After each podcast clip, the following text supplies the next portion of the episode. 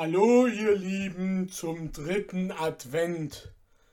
Jetzt sind es nicht einmal mehr ganz 14 Tage bis am 24.12. der Heiligabend ist.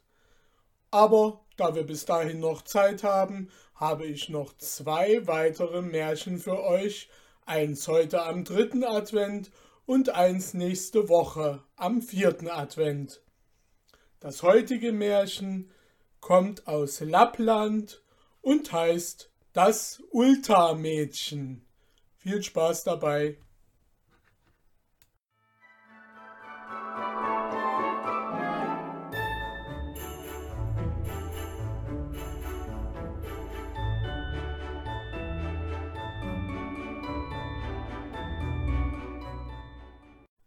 Das Ultramädchen.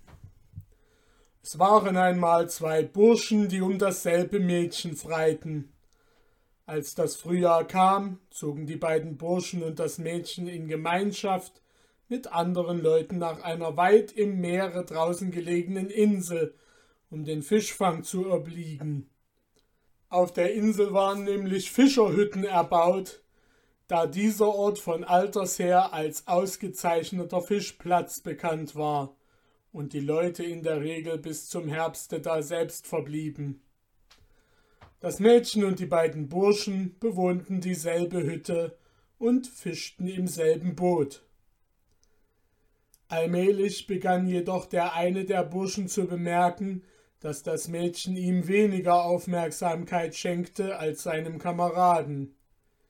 Hierüber wurde er sehr verdrossen und er sann darüber nach, auf welche Weise er wohl seinen Nebenbuhler am besten aus dem Wege räumen könnte. Als die Fischer wieder die Heimreise antraten, richtete er es so ein, dass er, das Mädchen und sein Kamerad die letzten waren, welche den Fischplatz verließen. Als nun auch sie alle ihre Sachen in das Boot gebracht hatten und schon zum Abrudern bereit waren, sagte der Bursche, um den das Mädchen sich nicht kümmerte, zu seinem Kameraden.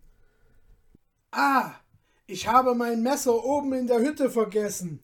Spring doch hinauf und hole es mir, dann bist du ein guter Kerl. Dieser tat dies, ohne den geringsten Verrat zu ahnen, war jedoch noch nicht weit gekommen, als der Kamerad das Boot abstieß und mit dem Mädchen davonruderte. Er war nun ganz allein auf der Insel und besaß nichts anderes, womit er sich helfen konnte, als das Messer, welches der Kamerad zurückgelassen hatte. Er machte sich einen Bogen und mit diesem schoss er Strandvögel, die er am Feuer briet. Auf diese Weise fristete er sein Leben fort bis Weihnachten.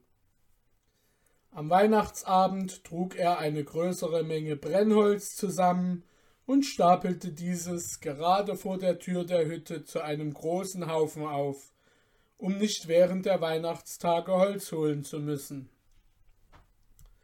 Abends, als er mit dem Holzstoß fertig war, saß er eine Weile vor der Tür und blickte sehnsuchtsvoll nach dem Festlande hinüber.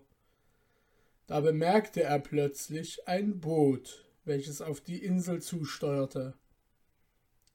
Der Bursche war darob sehr erfreut, denn er glaubte, dass es Menschen wären, die auf die Insel kämen. Als aber das Boot näher kam, schien ihm dieses allerdings etwas sonderbar auszusehen, und als es anlegte und die Leute ans Land stiegen, erkannte er bald, dass es nicht Alpmar Olpmuk, das heißt Leute von dieser Welt oder richtige Menschen, sondern Ulta-Leute waren. Er kroch deshalb hinter den Holzstoß und versteckte sich, jedoch so, dass er sie ungesehen beobachten konnte. Es stiegen nun alle ans Land. Es war eine große Gesellschaft, die allerlei Kram bei sich hatte. Unter den Weibern befanden sich zwei junge Mädchen, die sehr schön und dabei auch hübsch gekleidet waren. Jedes derselben trug einen Proviantkasten in der Hand, als die ganze Schar auf die Hütte zuging. Nachdem der ganze Kram in die Hütte geschafft war, kamen die beiden Mädchen wieder heraus, um sich auf der Insel umzusehen. Dabei entdeckten sie aber den Burschen, der hinter dem Holzstoß lag. Anfangs fürchteten sie sich ein wenig und wären beinahe wieder davongelaufen.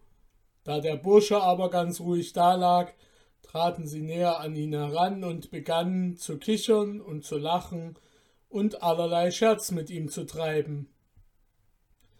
Der Bursche hatte eine Stecknadel in dem einen Ärmel seiner Jacke.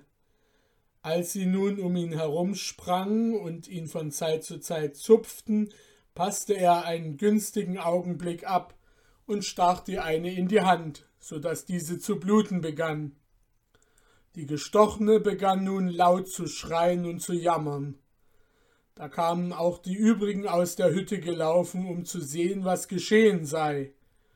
So wie sie aber des Burschen ansichtig wurden, stürzten sie wieder hinein, rafften in größter Eile und Hast von dem mitgebrachten Kram zusammen, was jeder erwischen konnte, und eilten davon.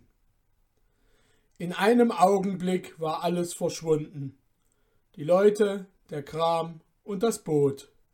Nur ein Schlüsselbund war auf dem Tische liegen geblieben, und auch das Mädchen, welches der Bursche blutig gestochen hatte, stand noch da. Es war ganz kraft und hilflos. Nun musst du mich zu deinem Weibe nehmen, sagte das Mädchen, da du mich blutig gestochen hast. Ja, ja, warum nicht? antwortete der Bursche das will ich gern tun, aber wie glaubst du, dass wir den Winter über auf der Insel hier werden leben können? Damit hat es keine Not, meinte das Mädchen. Wenn du mir nur versprechen willst, dass du mich zum Weibe nimmst, du bekommst ja reiche Verwandte. Der Bursche versprach es, und sie lebten denn miteinander auf der Insel bis zum Frühjahr, wo wieder Leute hinauskamen, mit denen sie nach dem Festlande hinüberfuhren. Wohin sollen wir uns jetzt begeben? fragte das Mädchen den Burschen. Das weiß ich nicht, sagte der Bursche. Was meinst du dazu? Das Mädchen meinte, dass es ihr am liebsten wäre, sich an dem Ort niederzulassen, wo ihre Eltern wohnten. Aber nur, wenn du willst fügte sie hinzu. Warum nicht? antwortete der Bursche, und so reisten sie dahin und suchten sich einen bequemen Wohnplatz aus. Nun musst du selbst den Platz für das Haus ausmessen, sagte das Mädchen. Du kannst ihn groß oder klein nehmen, wie du willst. Der Bursche maß den Platz aus. Als sie sich des Abends schlafen legten, sagte das Mädchen Wenn du in der Nacht, während wir liegen und schlafen, etwas hören solltest, so darfst du nicht aufstehen und auch nicht nachsehen, was es sei. In der Nacht hörte er, wie gemauert, gezimmert, gespalten und gehämmert wurde. Er rührte sich aber nicht. Des Morgens, als er und das Mädchen aufstanden und sich umsahen, stand das Haus in allen Teilen fertig da. Nun musst du den Platz für den Kuhstall ausmessen, sagte das Mädchen am nächsten Tage. Aber nimm den Platz nicht zu groß und auch nicht zu klein. Der Bursche maß. In der Nacht hörte er wieder, wie gezimmert, gespalten und gehämmert wurde. Am Morgen stand der Kuhstall vollkommen fertig da, mit Ständern, Milcheimern und Kloben. Nur Kühe waren nicht darin. Nun bat das Mädchen den Burschen, er möchte den Platz für ein Vorratshaus ausmessen. Dieses könne er so groß haben, als er selbst wolle. Als auch das Vorratshaus fertig war, forderte sie ihn auf, zu ihren Eltern zu reisen. Sie wanderten denn auch dahin und weilten dort, solange es sie freute. Als sie aber wieder nach Hause reisen wollten, sagte das Mädchen zu dem Burschen wenn wir Abschied genommen haben und daran sind, aus dem Hause zu treten, so gib gut acht und eile so schnell du kannst über die Türschwelle. Der Bursche tat, wie das Mädchen gesagt hatte, und gerade in dem Augenblick, als er über die Schwelle stieg, warf der Vater des Mädchens einen großen Hammer nach ihm. Wäre er nicht so schnell gewesen, als er war, sondern hätte er nur einen Augenblick stille gestanden, so würde ihr Vater ihm beide Beine abgeschlagen haben. Als sie eine Strecke weit auf dem Heimweg gewandert waren, sagte das Mädchen Nun darfst du dich nicht früher umsehen, als bis du in das Haus getreten bist, was immer du auch hören oder wahrnehmen magst. Der Bursche versprach es, als er aber schon bei der Haustür angelangt war, konnte er sich nicht länger zurückhalten, sondern sah sich um. Da war gerade die Hälfte einer großen Viehherde, welche die Schwiegereltern ihnen nachgeschickt hatten, innerhalb des Zaunes gekommen. Die andere Hälfte stand noch außerhalb desselben. Die aber, welche außerhalb stand, war in demselben Augenblick verschwunden. Hierauf ließ sich das Paar von dem Priester trauen, und sie bekamen Kinder und lebten glücklich und zufrieden.